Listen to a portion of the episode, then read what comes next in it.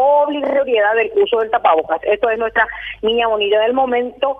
La Policía Nacional va a estar iniciando nuevamente una fuerte campaña de concienciación porque lastimosamente tenemos un rebrote, eh, un aumento significativo en el número de contagiados que ya venía cuesta abajo y ahora eh, volvimos a recaer.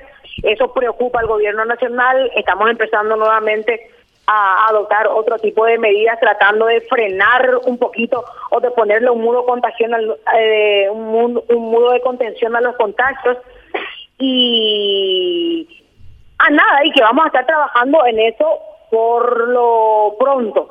Entonces, policialmente lo que nosotros hasta el momento tenemos determinado realizar es sacarle una fotografía a Mabel, que evidentemente va a, avalar eh, la irregularidad.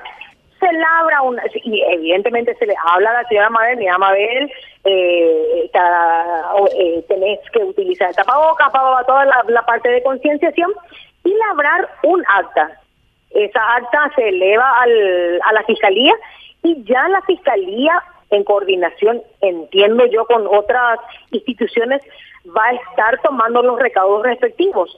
Escuché que iban a reglamentar también la aplicación de multas, para el ciudadano normal o común que incumple este decreto.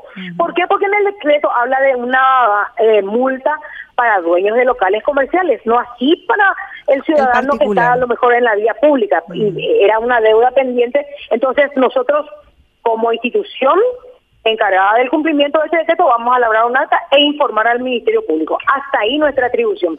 Porque mal podríamos nosotros estar aprendiéndole a Mabel y llevándole a la comisaría, cuando que la eh, a ver, el, el, objetivo de este decreto es evitar justamente los contagios.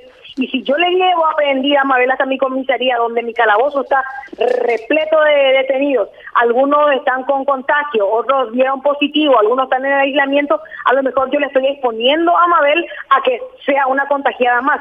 Entonces, por eso te decía que lo único que vamos a poder realizar es elaborar un acta y que después la fiscalía tome los recaudos respectivos.